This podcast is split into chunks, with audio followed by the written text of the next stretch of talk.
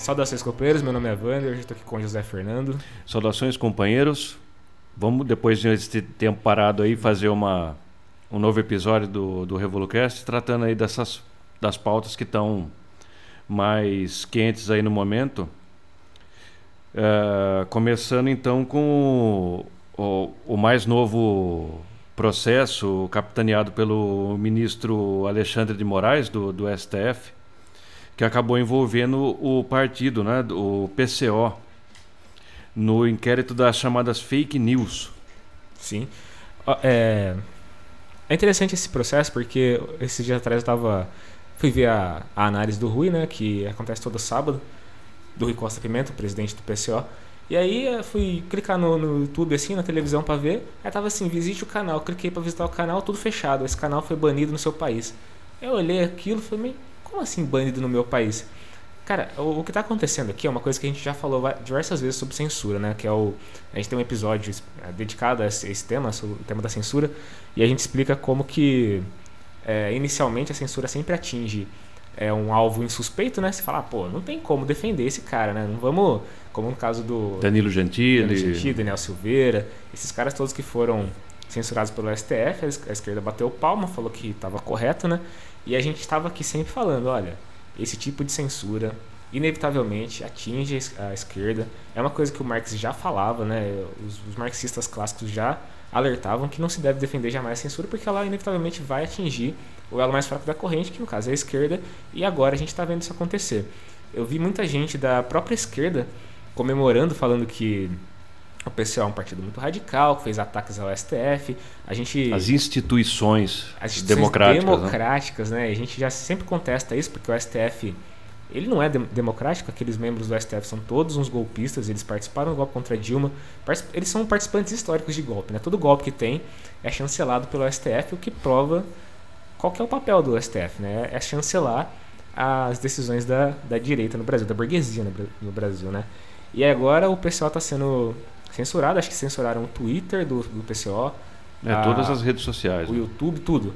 Inclusive o Telegram, que era uma rede social que de mensagens que todo mundo dizia que era a melhor possível, porque o STF não chegava lá. Eles firmaram um acordo com o Telegram e agora tudo que o STF manda, os caras tiram do ar imediatamente. Então, é, é esse tipo de ambiente aonde vai se desenvolver o debate político no Brasil para decidir as eleições e para decidir tudo mais que seja importante politicamente no nosso país. É um ambiente onde você não pode defender a reforma do sistema político, que é nada mais nada menos que o que o PSO fez, né? Que o PSO faz. Ele contesta a própria existência do STF. Ele diz não, não, nós não, politicamente nós não queremos que o STF exista e defendemos uma reforma. Se eu não me engano, eles querem que é, os, os, juízes sejam eleitos, que é uma, é. uma reivindicação socialista histórica também. É, várias sim, comunas que surgiram sim. eram assim.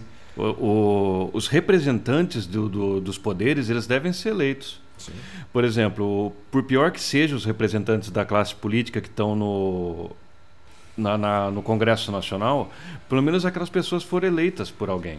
Exato. O, a, a corte, a corte suprema, que, que é como eles dizem, né? Ela não, ela não tem eleição, ela é, é indicado. Alguém poderia dizer, tudo bem, mas ela é indicada pelo presidente e o presidente foi é, foi alçado ao poder pelo voto popular, o que é quase a mesma coisa, não é não. A gente sabe que envolve diversas é, diversas condicionantes à indicação de cada um daqueles ministros. É uma corte bastante profundamente reacionária. Se, igual o Wander falou, se você, se que, algum dos companheiros tiver essa, essa dúvida, procura a história do STF durante o regime militar. Foi um apoio grotesco. Sim, eles assinavam embaixo de tudo, né? É, e desde a época do, do Getúlio e, e, tudo mais. É uma corte que ela não serve ao, ao, ao interesse popular e ela deve sim ser eleita. O que o PSO defendeu e o que defende, mas assim, não é. Não é tem gente que está colocando no, da, da, esquerda, principalmente, colocando no mesmo saco, por exemplo, que o. o como é o Bananinha lá, o filho Eduardo do Bolsonaro, Bolsonaro, é, quis fechar o STF, então é. Mesma coisa. Não é a mesma coisa. É, uma, é, um, é um postulado democrático. O que a gente também é, bate nessa tecla, a gente acha também que o STF não deveria existir da forma que ele, que ele, que ele existe. Né? Enquanto essa instituição que ela é porque parece que ela, que ela se conforma num poder acima dos outros. Como é que pode existir isso aí?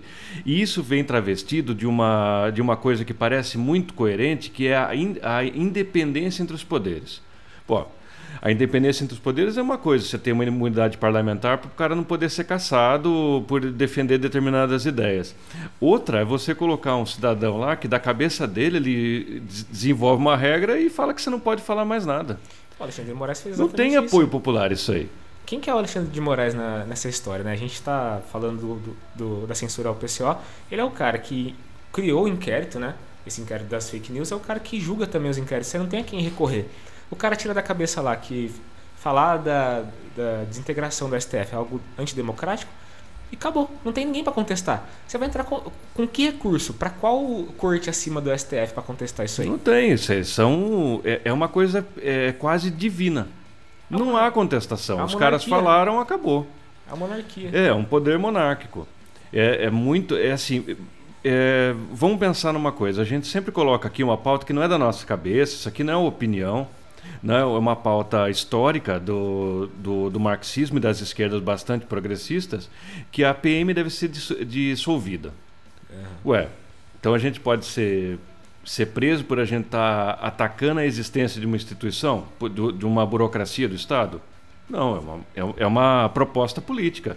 A gente não quer que os, os policiais sejam fuzilados numa parede, nem nada do tipo. Você dissolve uma força que, de fato, ela funciona só como uma burocracia estatal e que, de fato, ela não serve para muita coisa. Quem que usou a polícia para alguma coisa interessante no- do- ao longo da vida? Você não faz nada, meu. A direita sempre tem um bordão que é assim, quando você fala isso, eles falam assim, mas e se alguém roubar tua casa, você vai chamar quem? O Batman? Você não vai chamar ninguém, porque eles não resolvem nada. Não, não... A- o índice de solução de crimes, de assassinatos no Brasil, ele é baixíssimo. A polícia não serve para solucionar nada, eles servem para oprimir a, a classe trabalhadora. A gente já disse isso aqui várias vezes. Aí você vê assim, por exemplo, ah, mas um policial salvou uma vida ontem. Tá, é um efeito colateral. A polícia não existe para isso. Não. é? O efeito colateral é que alguma vez ela pode fazer algo bom ou te ajudar em alguma situação, de alguma situação extrema, né? Mas na verdade, a instituição em si, a- a- se você olha para a história da, da PM, que antes era a Força Nacional, se não estou enganado, né? Ela sempre existiu assim, né? Em obediência a uma, a um- uma regra, a um princípio básico, que é qualquer movimentação popular, qualquer insurreição que seja feita, a Força Nacional, a Polícia Militar, na época na- da ditadura militar, ela atuava muito mais, né? Com doicode e tudo mais. Sim. Mas é, qualquer insurreição ou, ou in- indício de que isso vai acontecer, é, a polícia vai atuar para reprimir essa população, para reprimir essas organizações e impedir que elas tomem o poder. Então, assim, não é à toa, não é aleatório a existência da polícia. E tudo bem, ela pode vir a fazer algo de bom, eventualmente, mas não é, não é a missão dela. A missão não é principal essa. A missão não é essa e não- não é aqui no Brasil, em nenhum lugar do mundo. É, só voltando pro, pro lance do STF, que a gente também é a favor de dissolver e de deixar de existir. É, E- tem- e- só, só, uma, só interrompendo para dizer assim, isso não quer dizer que a gente quer que os ministros sejam enforcados, vamos supor, enforcar o Marco Aurélio na tripa do, do, do Faquin, não é, não é isso aí. né, de- Entendeu? Esses caras vão ocupar outro cargo, sei lá, eles vão ser um ministro federal, algum, algum outro tipo de coisa. No- e outra, não importa muito o destino desse pessoal aí. É, outra- É, o, o, o PCO mesmo, ele, ele diz que. Ele defende, na verdade, que o mandato seja.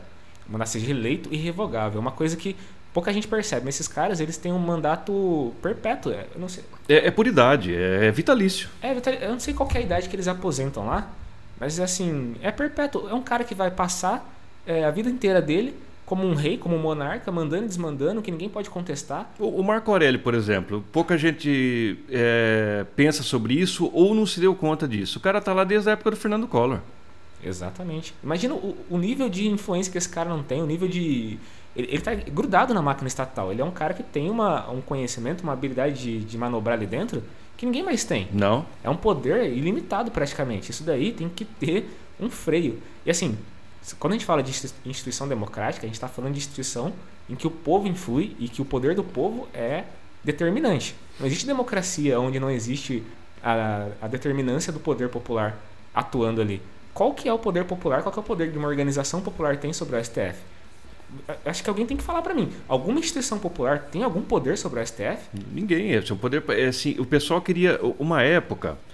É, eu acho que foi no, no, Você vai se lembrar disso aí. Foi, no, foi no, na época que estava em alta aquela, aquele ataque contra a Dilma. O pessoal queria a independência da Polícia Federal. Que independência, meu? O que? Você vai, criar, você vai dar uma independência para uma, uma polícia para ela fazer o que ela quiser? É. que eles queriam que ele chegasse, entrasse no gabinete do presidente da República, arrancasse computador de lá para. Não, não pode fazer isso aí. Eles são subordinados ao ministro da Defesa. Eles, viu? Que independência. Isso daí é uma ilusão de que alguma, alguma instituição pode ser é, neutra, que pode não ter não é. lados, é. independente de esquerda e direita. O pessoal está muito iludido. Eu estava tendo uma discussão. São instituições burguesas, pô. Tava tendo uma discussão esse dia atrás com um aluno meu que tava. Discussão não, né? Uma conversa ele tava, eu tava perguntando pra ele onde que ele tirava as, as opiniões é, políticas dele. Aí ele falou: ah, eu sempre busco uma, uma mídia que seja neutra, que seja isenta para poder. Vai continuar procurando. Vai continuar. Aí ele citou o Estadão.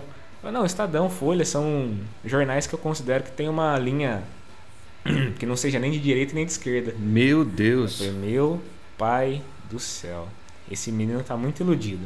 E aí falei a famosa frase, né? Que não existe nenhuma instituição neutra. Não, não. existe é, alguém que esteja acima da esquerda e da direita. Esse pessoal que, que, se chama de centro aí são todos direitistas. Mesmo que você fale assim. Ah, eles são burgueses. Tô, tô em cima do muro, não sei decidir. Você já está posicionado. está posicionado a favor da direita. Porque é, vamos pensar que quem defende, ou melhor, a, as instituições populares que se colocam na defesa do direito democrático, elas estão bem delimitadas. É, a gente já tem aí partidos como o PT, instituições como a CUT, o MST, que estão fazendo uma luta popular e democrática. Qualquer outra coisa que faça uma luta contra esses, essas instituições está posicionado à direita. Se você se omite nessa situação também, você está posicionado à direita. Não tem outra, outra solução. Essa ilusão de que o STF é uma instituição que julga a partir da, de critérios técnicos, essa coisa. Isso daí, pessoal, a gente já falou várias vezes, tem que repetir porque é uma ilusão comum. Não existe. O STF é de direita. Até mostrei para ele uma foto, uma, a gente estava conversando, ele falou: "Ah, o STF tá é, votando a favor do Lula, essas coisas, eles são anticristãos". Mas abri... eles prenderam o Lula?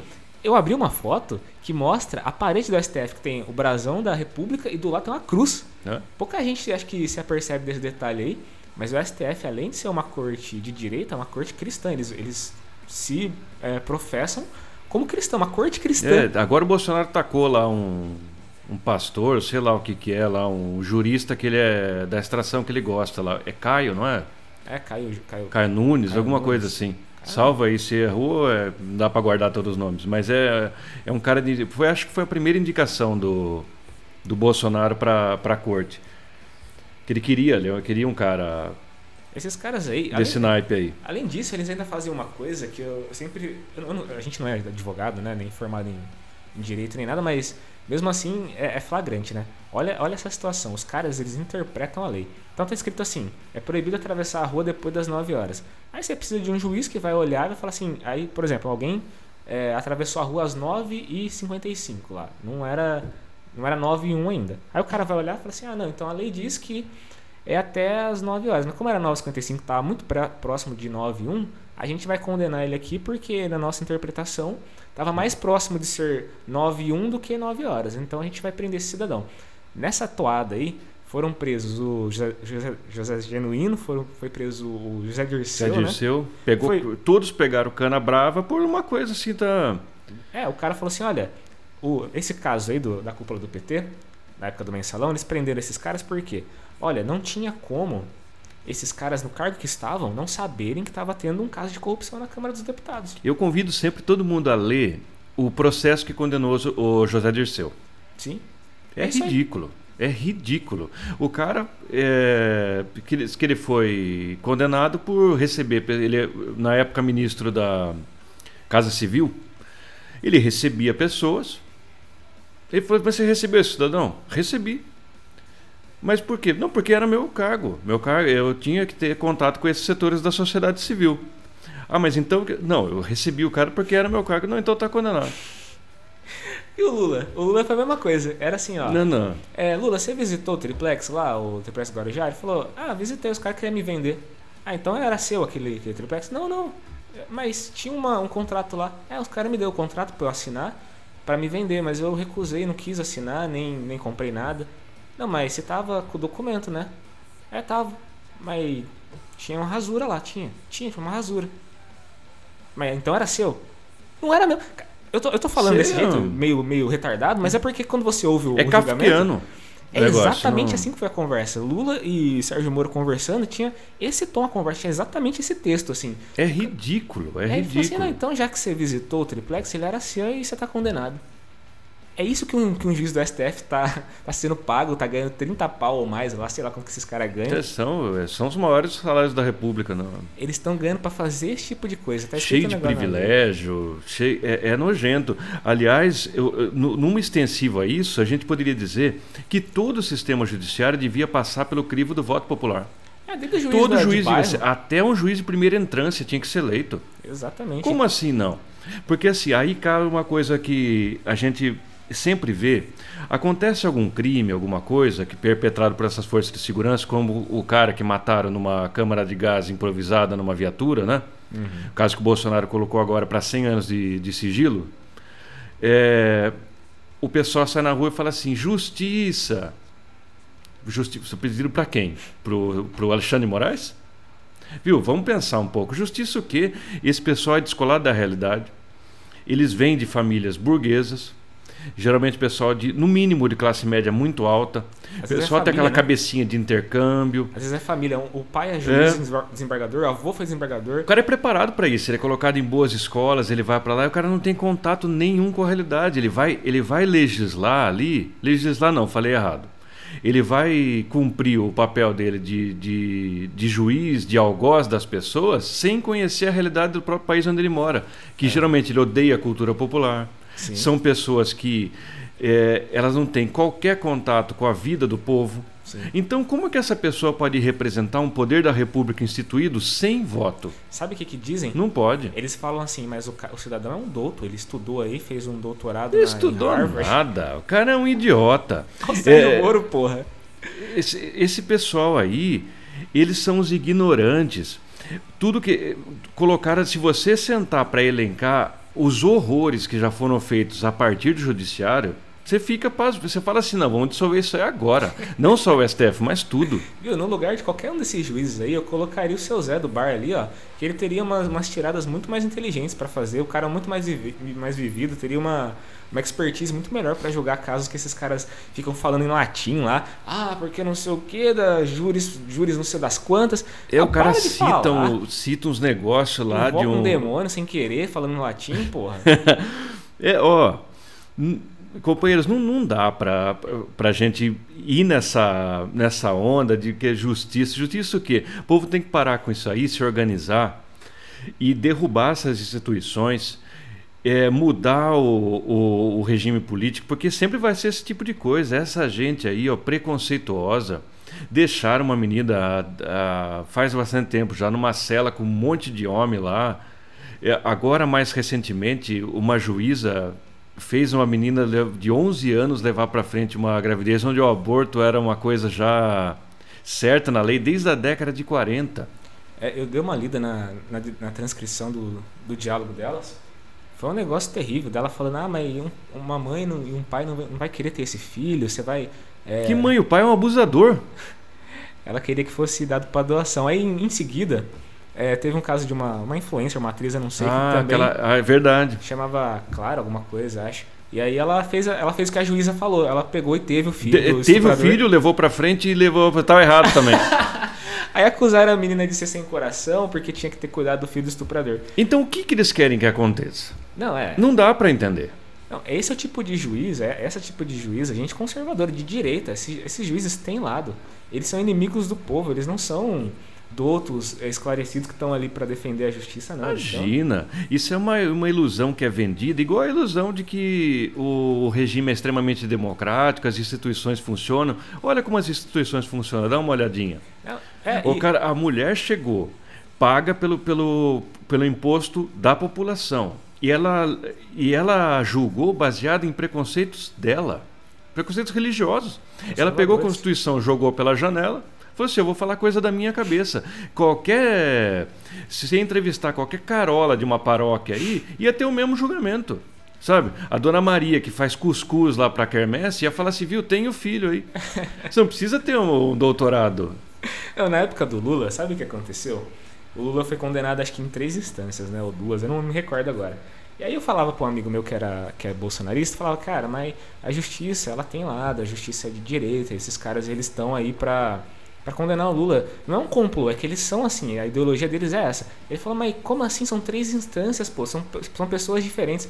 Vai aquela juíza lá, que eu esqueci o nome agora. Que é um nome ah, a, a Ctrl-C, Ctrl-V, né? É. Ela não leu o negócio, ela copiou a sentença do Moro e falou, ah, isso aí, ó, é isso mesmo. Aí depois foi pra um complô de juízes lá, uns cabeça de bagre também que, que votaram igual. Aí ele falava assim, mas não tem como, é, os caras votaram tudo igual, eles são um complô, eles pensam tudo igual. Eles pensam tudo igual. Pensam tudo eles igual. são todos de direita, eles são todos contra qualquer tipo de instituição democrática e política no Brasil. Eles odeiam o PT, eles votaram no Bolsonaro. Eu odeiam o pobre também. Eles odeiam o PT porque o PT é um partido muito representativo, o maior partido de esquerda da América Latina, talvez do mundo.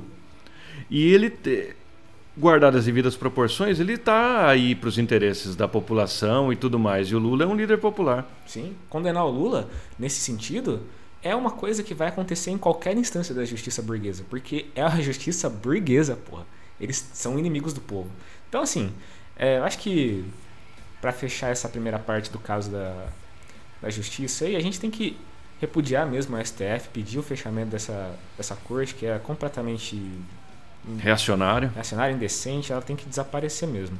É, e seguindo nessa, nessa mesma toada, a gente precisa falar sobre a cassação do Renato de Freitas, que aconteceu já faz um tempinho aí, acho que foi semana passada, né? A gente Sim, o cara do Paraná, né? Paraná? É, do Paraná. Ele era um vereador. Que... Isso, Curitiba. Vereador tempo, de Curitiba. Acho uns dois meses atrás que ele entrou numa igreja para protestar contra é um caso que estava acontecendo de racismo lá. E aí, assim, a gente até comentou, acho que na época, que foi uma, uma um movimento meio atabalhoado mesmo. É, Mas não uma... tem nada de muito, muito especial. Não, é, é, foi, uma, foi um, um exagero, foi um excesso que ele cometeu ali, entrou numa, numa igreja, mas não estava tendo nada, assim, é, nenhuma missa, nem nada, não interrompeu ninguém, foi lá e fez um, uma manifestação. Eu, pessoalmente, sou contra esse tipo de. Poderia ter sido combinado, né? Eu acho que Obviamente que não foi, porque quem já foi numa manifestação, acho que é importante fazer essa ressalva também. Quem foi numa manifestação, no movimento popular, sabe que essas coisas elas tendem a ter uma, uma espontaneidade. As coisas vão acontecendo de repente, saindo do controle e é normal. Assim, já, já aconteceram várias vezes que eu estava no meio de uma manifestação, o pessoal se exalta, às vezes briga, às vezes um com o outro briga, às vezes joga pedra na polícia, é coisa normal, acontece. E no caso do, do Renato de Freitas, eles entraram na igreja. Não quebraram nada, não depredaram, não agrediram ninguém, e fizeram a manifestação e saíram. Isso daí abriu um inquérito, que é o famoso, a famosa quebra de decoro, né? Foi o mesmo que caçou o, aquele fascista lá, o Mamãe Falei. Mamãe Falei. Que a tá. gente também foi contra, tomou pedrada, é. né? Exatamente. O pessoal tem que julgar com um pouco mais de, de parcimônia as posições políticas. E, e, aí a gente está trazendo esse caso porque é, não se trata do STF, é, uma, é um processo que, que ocorre dentro das câmaras, né, das, é, de vereadores ou de deputados, mas que está sendo frequente agora de condenar e caçar mandatos. Esse é o grande problema, essa é a grande questão aqui. Porque assim, o mandato, pessoal, é, ele é uma coisa dentro da democracia. Eu não vou falar a palavra sagrada, senão a gente entra no campo religioso, mas ele, ele tem que ser protegido a todo custo. Por quê? O povo votou, colocou o, o senhor Renato Freitas lá. Então, se tivesse alguém que tivesse que tirar o mandato do Renato Freitas. Seria o povo. Seria exatamente o povo. Os eleitores dele. Convoca uma eleição extraordinária, chama a população a votar e a referendar ou não o mandato dele. Não conseguiu é, a reeleição, caça o mandato. Do contrário, não existe nenhum poder é, paralelo ao povo que possa tirar o mandato de alguém. Ah, mas então até do Daniel Silveira, que mandou fechar o STF, até, do Daniel, do Daniel Silveira. Silveira. Infelizmente. Daniel Silveira, entendeu? A democracia é assim. Ele tem o direito de falar aquilo que ele quer, aquelas, aqueles horrores, que, ele, que ele, é um, ele é uma figura horrenda. Mas ele tem o direito de ser uma figura horrenda sem, porque ele foi eleito. Exato, exato.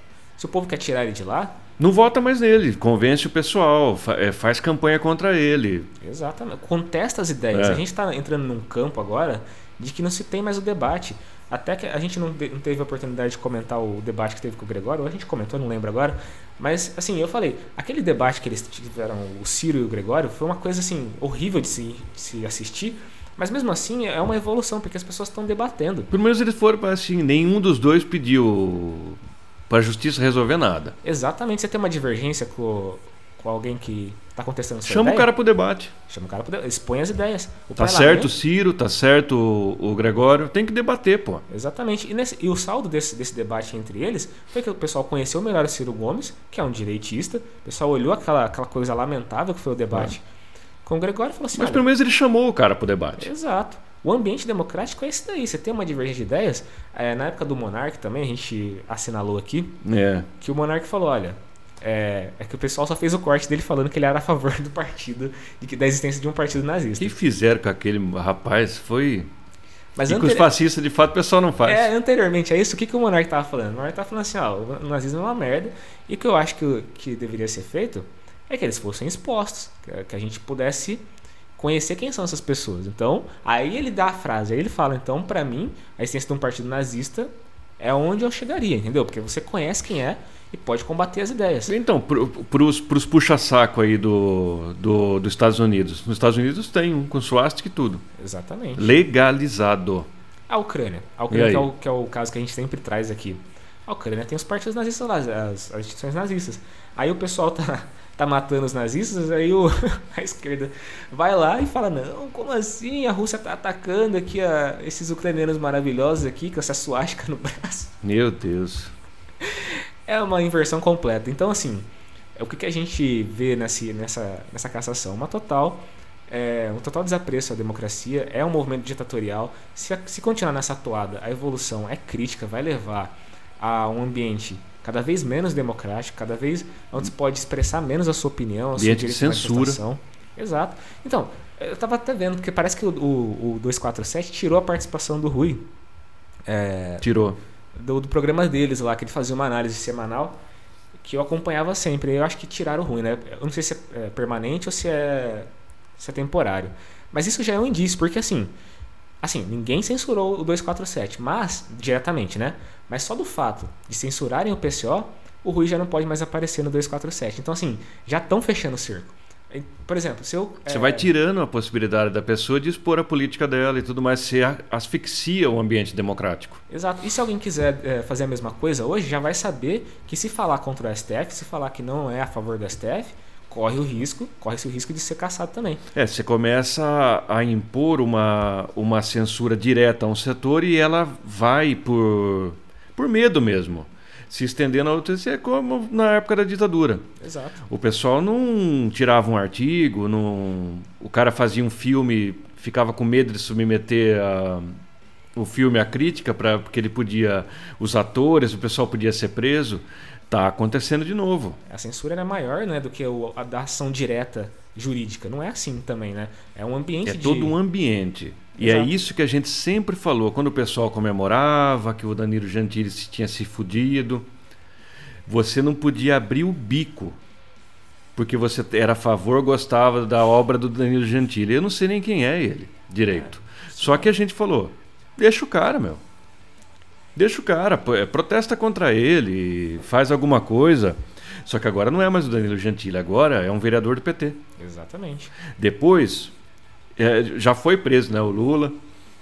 Daqui a pouco é um deputado que fala contra a corte, aí fala que Então. acontece uma decisão. Você não pode contestar uma decisão de um, de um Não juiz? pode contestar, não pode falar nada. É um negócio emanado mesmo. Aí, e sempre vem aquela coisa: o pessoal nunca leu nada da- do- dos autores e liberais em inglês, vem trazer lá. Isso aqui é Montesquieu. Isso aqui, viu? Isso aí não é nada. Isso aí é burguesia. Viu? Isso aí é uma nada. porcaria. Não serve para nada além do que a gente está vendo. Isso aí é o andamento da, da, da censura, o aprofundamento desse regime antidemocrático que se desenhou já com essa. A eleição pronunci- pronunciava isso aí. Foi, ela foi baseada numa fraude mesmo. Exatamente.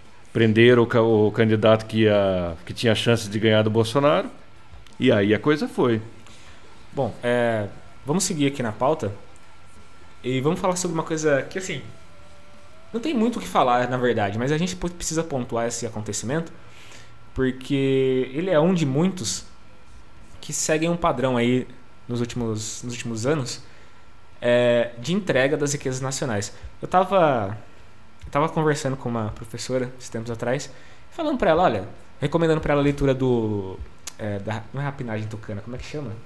A privataria tucana. Privataria Tucano. Recomendando para ela porque ela estava falando, ah, então, eu acho que. Ela não estava defendendo a privatização, mas ela estava dizendo que os serviços poderiam melhorar caso é, uma empresa privada assumisse os, os, serviços que o Estado oferece. Eu falei assim, mas, viu? Primeiro eu recomendei o livro e falei, esse, esse caso da Eletrobras aí, ele deixa claro que o que está acontecendo na verdade, é por exemplo, nunca faltou, quer dizer, faltou luz já no Brasil em casos de seca, né, de dificuldade de seca. Mas era uma empresa, é, falando da, da privatização da Eletrobras apenas, que gerava lucro, então, assim, você vai vender uma coisa que gera lucro, por que exatamente? Não tem motivo, né? Que prestava um serviço de qualidade, afinal de contas, ela investia dinheiro para fazer a infraestrutura toda da, eletricidade, colocou energia no rincão do sertão até. Oh, a, o programa Luz para Todos do, do PT levou. É, é, é, que o pessoal dos grandes centros não entende isso aí. Parte do, do norte do Brasil, até meados de 2000, não tinha luz elétrica. Olha isso. Era geradora a gasolina, a coisa. O pessoal levou lá. Então, e, e, o cerne da empresa estatal é exatamente esse. É fazer o que a iniciativa privada não faz por falta de expectativa de lucro.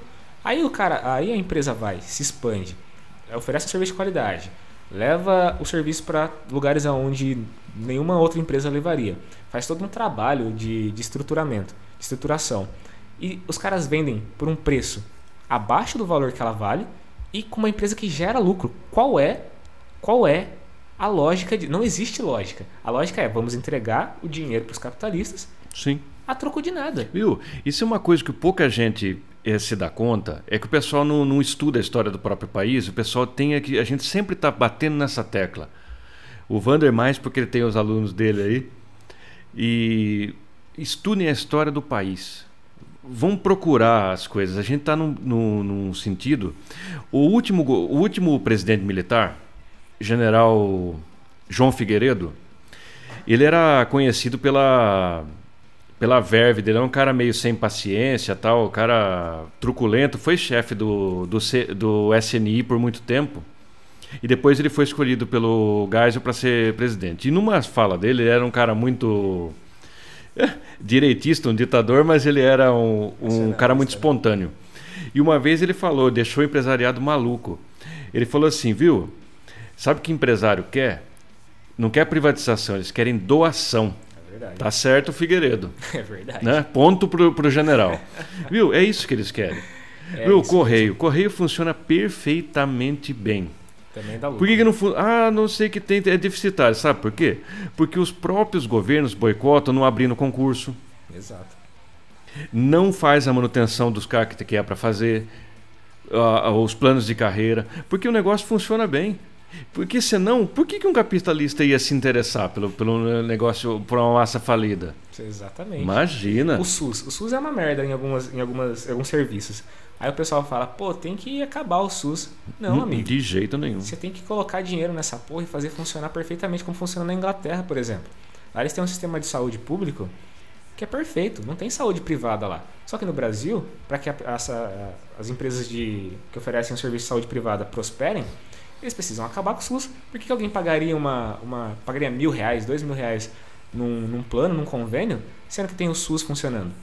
Não pagaria, né? Então o que, que eles fazem? Fala, ó, dinheiro para o SUS tem que ser limitado. Aí eles colocam um teto de gás, assim, ó, o teto de gás está uhum. aqui, você não pode colocar mais dinheiro que isso no Estado, porque senão... Para não evoluir. Exatamente. Porque daí, eh, veja bem, o, o caso do... Foi muito bem lembrado pelo Wander, porque tem um caso... É, o caso do SUS é um caso que tem que ser visto em detalhe. Qual que é o grande problema? A pedra no sapato da, dessas grandes empresas de, de saúde aí, tipo a Unimed, a Mil e por aí vai. Golden Cross. O que, que acontece? Eles não podem vender uma porcaria completa, que já vende, mas assim, eles não podem sucatear totalmente o plano, cobrar muito caro para não entregar nada, porque há o SUS. Exato. Existe uma opção, né? Existe uma opção. Então o sucateamento do SUS mostra que eles podem crescer. É. Eles vão crescendo. A aniquilação total do sistema público de saúde faz com que eles nadem de braçada no negócio. Então é uma guerra contra a saúde do próprio povo, que é no, que, no, que é, pode chorar, pode espernear, mas é um direito constitucional. Sim. Isso não é um serviço, é direito constitucional igual à educação. É, ó, outro setor também, que é o da construção civil, que é um dos maiores do Brasil, já foi um setor pujante que estava movendo a economia para frente. O que, que acontece com eles? Por que, que eles se tornaram tão parasitários? MRV, é, essas empresas. Odebrecht. Aí, todas elas. O, o, intuito deles é sempre obter lucro. Qual que é a, a forma deles é, implementarem cada vez mais, cada vez lucros maiores? É eles pegarem essa, essas merdas de apartamento que eles oferecem aí, colocarem num programa social que vai custear metade do, do valor e escravizar um trabalhador pro resto da vida, pagando, eh, pagando um financiamento por 30, por 40 anos, que não importa. O que importa é, esse financiamento tem que ocupar completamente a vida do cidadão. Eu sempre falo para os meus alunos que a gente é, é uma espécie de escravo. O salário é uma forma de escravizar o, o trabalhador. É. Por quê? Esse salário está sempre sendo sugado para algum lugar ou para algum capitalista de maneira que parece até indireta. A, a pessoa nem percebe pessoal paga o financiamento, compra um apartamento de 100 mil, paga 400 mil do, eh, pelos 30 anos que ele vai, vai pagar isso daí.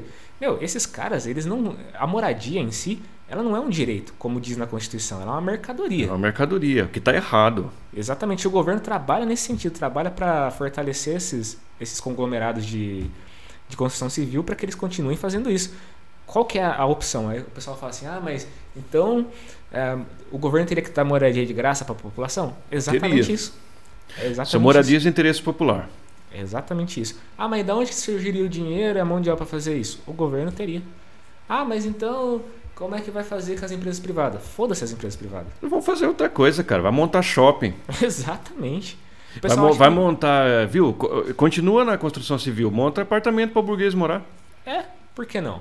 Aí cobra cada, cada apartamento 4 milhões, os caras pagam, mano. Eles têm grana. Aí o pessoal fala, ah, mas aí a economia afunda. Aí não dá, aí a economia afunda. Porra. Então, ele sempre tá tendo que pensar nos capitalistas, né? E o povo assim, como que é? Assim, enquanto para o cara lucrar pra caramba, você tem que morar embaixo da ponte? Exatamente. Isso é uma ideia colonizada. Totalmente inaceitável. Então, a respeito dessas privatizações, aí o serviço privado, ele cumpre uma função de fato, principalmente é, os pequenos produtores, pequenos empresários, que eles movem a economia para frente. É, são essas pessoas que a gente não é coach nem, nem esses caras que ficam defendendo a iniciativa privada, mas é, a, iniciativa, a, iniciativa, privada tem uma função, ela cumpre mesmo uma função quando ela está é, na mão de pessoas que empreendem de fato. É, é engraçado essa palavra empreendedorismo, porque ela virou um negócio meio abstrato. Mas empreender é você pegar uma ideia ou pegar uma coisa que você precisa fazer, resolver um problema e oferecer para a população de maneira justa, de maneira. Aí nego vem e fala assim: ah, mas o Elon Musk faz isso. Não, filha da puta. O cara é um bilionário, ele tá aqui para Parasita. Ele é um parasita. Esses, esses banqueiros, esses caras, eles não estão empreendendo nada. Eles não empreendem, eles não modificam a sociedade. Eles parasitam a sociedade. Toda, toda a evolução que eles veem lá, os carros elétricos, essas coisas inteligentes, são feitas por trabalhadores comuns, gente que ganha um salário grande, né, por trabalhar em empresa de tecnologia, mas que no final das contas não é capitalista, não é bilionário. É um cara que está movendo a... Esse cara é o empreendedor, é o cara que tá lá na empresa do, do Elon que tá Musk. Tá ex executando. Fazendo a coisa acontecer, velho. É, essa coisa de empreendedor é um grande capitalista é uma distorção completa. Não, não faz sentido. É, bom, a gente vai para um, um próximo assunto agora. Nosso terceiro e último assunto. Que são a, o cenário eleitoral, né? na América Latina e no Brasil também a gente vai dar uma pincelada. Eu não escrevi aqui, mas.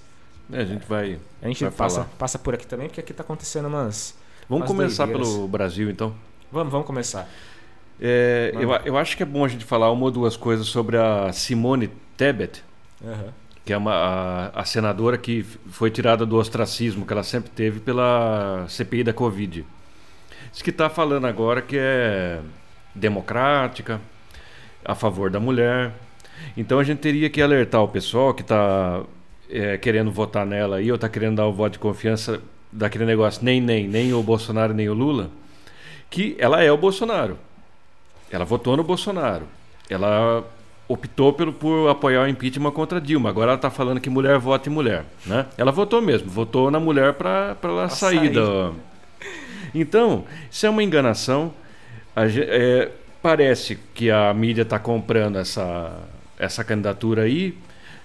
A gente acredita que mais por falta de opção do que por outra coisa, o Ciro Gomes não emplaca de jeito nenhum. Exatamente. É, não, não dá. E o pessoal parece que vai optar por ela aí.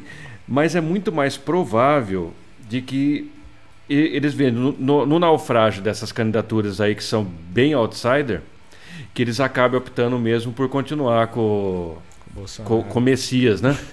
Sabe que tem uma coisa que a galera fala que é assim.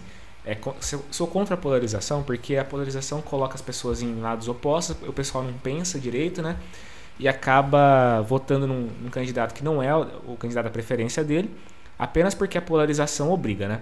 E aí, né, no ano passado, ano passado não, na eleição passada, 18. É, tava o mesmo cenário de polarização e a gente tinha uma opção é, que era o Bolsonaro ou era o Haddad. Muita gente votou no Haddad por falta de opção. Nesse caso aí, tem uma diferença. Porque é o seguinte, existia a possibilidade de votar no Lula, tá? A, a insistência, a nossa posição na época era insistiremos na candidatura, candidatura do, Lula, do, Lula, porque é um golpe. Se a gente é, optar por votar no Haddad ou por fazer campanha pelo Haddad, a gente vai estar tá capturando diante do golpe e vai estar tá permitindo que o golpe se desenvolva. Só que o cenário é diferente agora. Por quê? A oposição Lula-Bolsonaro é uma oposição legítima, porque agora é o candidato preferido do povo contra um candidato que tem um projeto neoliberal, de extrema-direita e tudo mais. E aí o pessoal fala, ah, mas é, você não é... Eu estava conversando com um amigo meu que é de esquerda, ele falou assim, ah, você diz que o Lula não é a melhor opção, por que você não defende uma candidatura de um comunista, já que você é comunista? Eu falei. Porque não está posto. Em primeiro lugar, a gente está com um cenário político que nos obriga a fazer regredir o golpe. A gente está, é, desde 2013, numa marcha. 2013 não, né? Até antes, no mensalão também. É. Mas a, mais, de forma mais aguda, né? Depois de 2016, uma marcha constante de agressões ao PT, é, ao Lula. E esse é o alvo principal da burguesia agora. Eles querem tirar esse candidato que oferece mais risco. É, esse é o projeto principal da burguesia. Qual é a nossa postura aqui? Se a gente passa a apoiar um, um candidato comunista e fala assim, ah não, vote no, no candidato comunista, não vote no Lula. A gente está esquecendo esse cenário, a gente está desprezando qual que é o alvo da burguesia agora, como que eles querem, qual que é a rota que eles estão traçando para derrotar a população, para impor um projeto antidemocrático, que é a rota de é, destruir o Lula, destruir o PT e todas as organizações populares que estão colocadas. Então, assim, o ataque, a, a disputa é essa. É essa disputa que está colocada agora, não é outra. O então, cenário então é esse. Não faz sentido defender uma candidatura terceira nesse momento, né? Do ponto de vista estritamente eleitoral, qualquer voto que não seja no Lula, eu voto no Bolsonaro. Exatamente. Não adianta. Fala assim, ah, eu vou votar no Ciro Gomes porque eu, vou, eu gosto do, do projeto, do projeto nacional, que não é nada também. Não, não, não existe aquilo lá. Você está votando no Bolsonaro. Tá ah, eu vou votar na Simone não sei o quê você está votando no Bolsonaro. Sim. Então, essa coisa aí. É... Por que o Lula? Ele vai salvar o, o... tudo? Não. Não é a solução para todos os problemas. Só que a gente compreende que uma vitória eleitoral do, do Lula, mesmo que seja no segundo turno, conforme se desenha pelas pesquisas, a gente não está falando que está ganho, não. É. Até ali a gente acha que vai ser muito, mas muito complexo. Difícil mesmo. É, numa eventual vitória do Lula, o golpe vai sofrer um, um duríssimo revés. E é, é isso que a gente tem que se concentrar nesse momento. Exatamente. A campanha em torno da candidatura do Lula e, e, a, e eleger ele presidente não quer dizer que a gente concorda com tudo que for feito. Concorda que o Alckmin foi posto lá de vice, que é uma questão muito amarga Abstraindo todas essas condições, a gente entende que a eleição do Lula vai causar um revés enorme no golpe, isso vai ser bom para os trabalhadores. E esse é um primeiro passo também, né? Não é um, fim em si mesmo. A Não, tá, exatamente. É, diante de um cenário em que a gente vai ter que se mobilizar de forma permanente. Não é, ah, votamos no Lula, ele foi e eleito. pronto, acabado. Não, não é assim. Ele, é assim, gente, ele vai ter muita dificuldade de governar.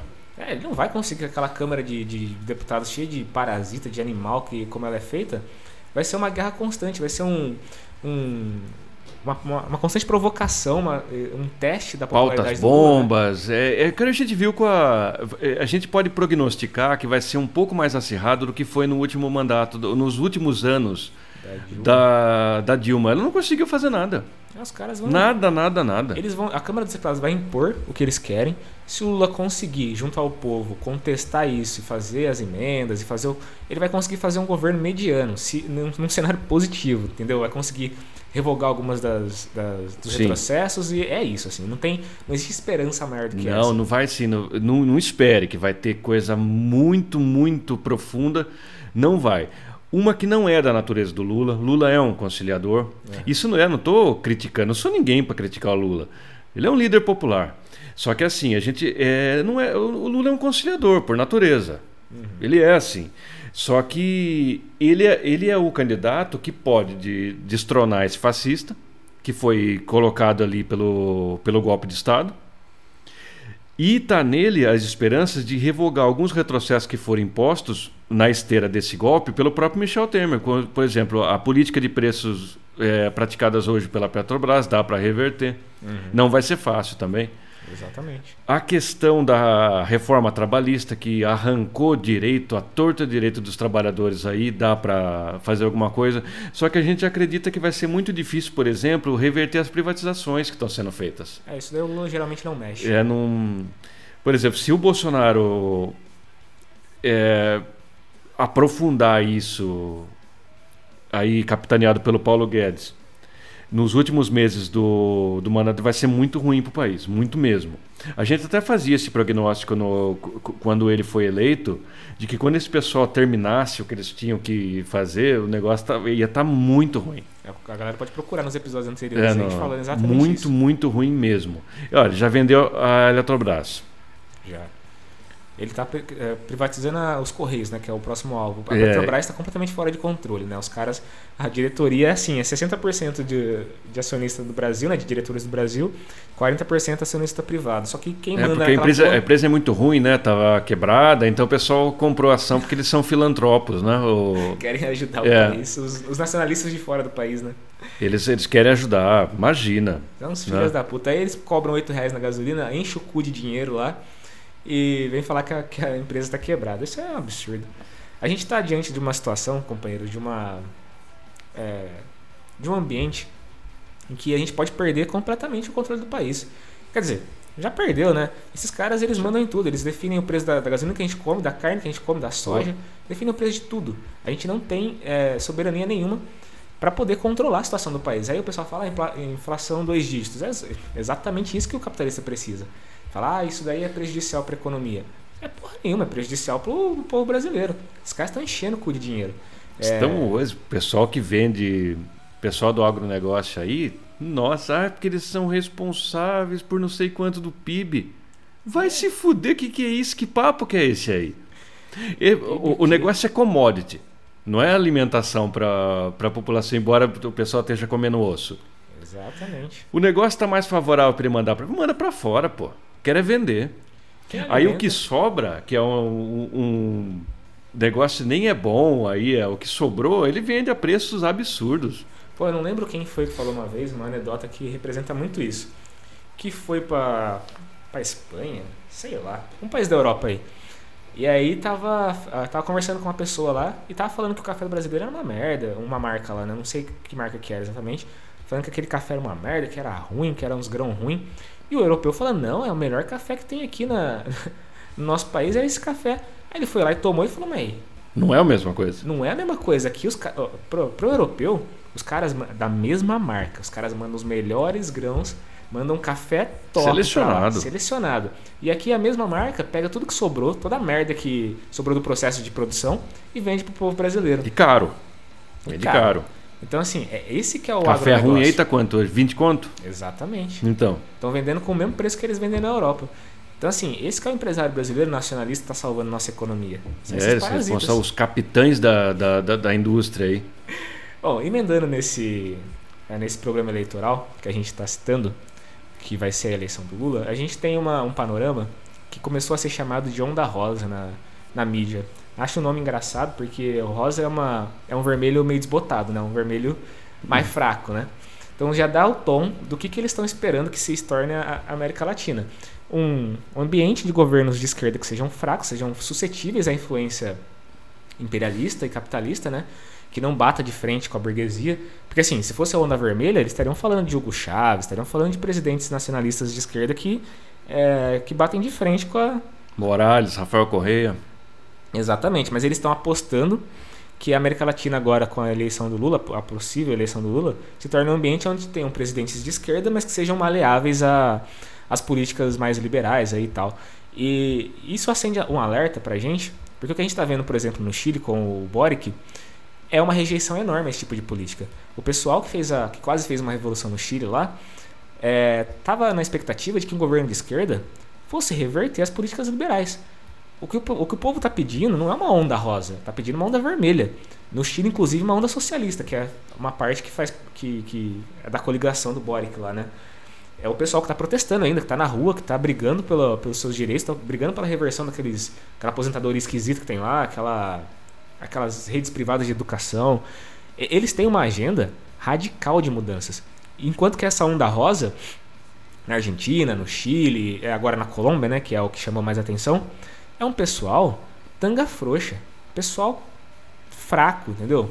Não é líder popular de nada. É um, não um tem condições de levar. Universitário. Tudo bem, na Colômbia é um ex-guerrilheiro um ex que é, fez um partido lá, que agora me, me esqueci o nome. É, mas mesmo assim, é um cara super capitulador também. Colocou lá uma galera pequena burguesa. E assim, não tô, eu não sou guerrilheiro, tá? eu não sou nenhum, é, nenhum revolucionário da ação no momento. Mas é totalmente contestável o tipo de governo que eles vão implementar ali. Eu entendo que seja difícil, eles estão no quintal dos Estados Unidos de fato, estão muito mais próximos da, da influência imperialista. Porém, pessoal. E a história colombiana também, eles nunca tiveram um partido de esquerda. Nunca, né? A primeira eleição de um partido de Sempre esquerda. Sempre teve a, a luta armada. Exatamente. É um, é um indício positivo, que é, senão fica parecendo curvo aqui, né? só, só gorando.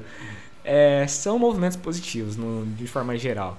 Porém, eles abrem muita brecha, muita brecha, porque ou o cara entra com um programa é, firme, ponta firme mesmo. Tomara que ele esteja levado bastante à esquerda pelos movimentos que, que apoiaram ele. É, Até porque o outro cara que concorria era um admirador do Hitler e tal, era um é. cara bem legal também. Não era uma opção muito é. legal. Mas é isso, o, o povo tem uma, uma agenda de reformas é, populares e democráticas. O que esses presidentes estão entrando para fazer é aquela velha coisa, a política da conciliação. Eles estão ali para fazer um. dar uma amortecida na... É um amortecimento mesmo, né? Governo de frente popular. É, na devastação que foi feita. Na Colômbia, meu Deus do céu. São 20, 30 anos ali de, de domínio completo do imperialismo. Isso daí causa efeitos nefastos. Aí eles veem que tá muito, né? Que tá exagerado. Aí abre uma brechinha lá e deixa o, o pessoal na Nicarágua, um pouco no Equador, no, no Chile, na Argentina, como entrou também. No Brasil também, talvez o imperialismo permita. Mas a realidade mesmo é que está em descompasso com a necessidade da a necessidade política que está tá posta. A necessidade é reformas estruturais no sistema político é, que levem o povo mais próximo para é, mais radicalmente para a esquerda. Não é ficar fazendo reforminha de ah, vamos, vamos mexer aqui na previdência para aumentar um centavinho aqui para você não passar tanta fome. Cara, ou, embora os programas de, de, de redistribuição de renda eles sejam necessários, prementes em qualquer administração numa época dessa do capital, mas é muito pouco mesmo. Ah, o, povo... o, cara muito provavelmente vai aprofundar aí uma política é, de proteção ao, ao, que eles chamam de minoria, na verdade é maioria, é, né? No... De fato. Mas assim, é, é, é aquém mesmo do que, o, do, do, que o povo precisa depois dessa onda de golpes que, que derrubou esses governos e teve experimentou esse retrocesso enorme. Sim. O que eles vão fazer é o seguinte, vai fazer as reformas lá, não vai ser suficiente, vai falar assim, ó, o governo de esquerda é isso aí, governo ruim, como estão fazendo com o Boric, inclusive. o cara é fraco, o cara é ruim, tem que tirar esse cara daí. Aí volta um governo de direita liberal e devasta o resto que sobrou. Então, assim, Parece que é uma coisa positiva, mas na verdade, é, no final das contas, eles vão usar isso a favor, ou melhor, vão usar isso contra a esquerda, é. para dizer que o governo de esquerda não resolve o problema, é, o problema da população, né? Então, sei lá, essa onda rosa é um nome esquisito, é um nome que acende um alerta pra gente que é brasileiro também, porque isso daí não é. Né? Não, não é... Isso não, eles tinham que se juntar e se eleito mesmo Lula aqui, porque o Brasil é que é o país mais importante aqui da, da América Latina do, do ponto de vista estratégico e tal. Tinha que se juntar aí, fazer um Mercosul poderoso, Bom, né? quebrar é, esses monopólios, fazer de novo contatos com a Rússia, com com, né? com a China, com esses países que é chamado de emergentes e virar as costas para esse bando de ave de rapina que está aí distribuindo golpe a torto e direito no mundo inteiro. Exatamente isso. Já passou da hora de fazer isso aí. É, o famoso, a famosa pátria grande, né? Que o nosso querido Daciolo previu aí, ó, o Ursal. Então, aí, ó. Esse é cara visionário, né, meu? Imagina só, cara, se acontece, os caras se sentam numa mesa no Mercosul e falam assim, ah, seguinte, agora vamos fazer uma, um tipo de União Europeia. Assim, um, um comunista... Ah, é, outro, no outro dia já tá chegando os porta-avião ali do... Ali em Santos. O pessoal não. chega e fala, vamos precisar levar democracia para esses é. países aí. Não tá legal. Então, assim, essa onda rosa só vai ser permitida se for nesse, nesses parâmetros. Sim. Assim. É coisa leve, é reforminha. Se juntou e contestou o poder do imperialismo, a gente vai, a gente vai ver, e isso daí que fica gravado também, a gente vai ver uma interferência bastante democrática dos povos estadunidenses aqui na Sim, região. Eles vão vir trazer democracia, como eles estão levando ali, né? Na, levando. Com a. Porque a, a proposta da Rússia, por exemplo, ali, é despolarizar esse negócio, cara. Que OTAN da onde o quê? É. Tem OTAN nenhuma não, rapaz. É, eles estão tentando fazer um negócio para despolarizar isso aí, fazer um, um, uma perspectiva de contatos ali que seja mais favorável aos, aos países da região e não servindo de capacho para esses imperialistas de primeira linha. É o que a gente espera que aconteça de fato. Que essa contestação é importante. Ela, ela levou mesmo a uma, a uma reestruturação das forças é, globais. A gente não sabe a consequência ainda, porque a OTAN é um. É, um, é, um, é uma ave de rapina mesmo. Eles estão ali, estão, estão armando as, as, fronteiras. Agora eles vão, vão aderir à Suécia e à Finlândia também a, ao bloco da OTAN. Eles estão fechando o cerco. Não, não existe a possibilidade do imperialismo. É, ficar quieto, assim, tipo, perder território, perder influência. Não, não vão ficar. Eles vão atacar, eles vão para cima. E assim, o território nacional. Agora a gente está vendo uma aproximação dos Estados Unidos com a Venezuela. Acho engraçado isso de a gente citar também, dentro da América Latina. Eles fizeram várias visitas, fizeram uma segunda visita agora à Venezuela. Porque eles estão percebendo que eles estão perdendo influência. Então, assim, mesmo a Venezuela, que eles chamam de ditadura sanguinária e os caralho a quatro, eles estão se aproximando porque tem muito petróleo ali e é uma, uma chance deles poderem minimizar o dano que estão causando a nível global, né, com a falta de petróleo russo. Então, assim, é, é, esse é o efeito que a gente espera de uma união do, dos países da América Latina e da contestação do imperialismo. É que eles se desesperem mesmo, que eles percam poder e cedam espaço para o desenvolvimento dos países atrasados, né? Cedam espaço não, que eles não vão ceder nada. Não vão ceder percam. nada, eles vão, é, o espaço vai ter que ser arrancado deles ou nada. Exatamente. Bom, companheiros, então acho que a gente conseguiu cobrir aí uma, uma série de assuntos importantes. A gente vai é, tentar retornar com mais frequência. Pode ser que não aconteça também, porque né, a, a vida é assim. E eu espero que vocês tenham tirado proveito das nossas análises aí. E é isso daí. Muito obrigado e até a próxima. Obrigado, até a próxima.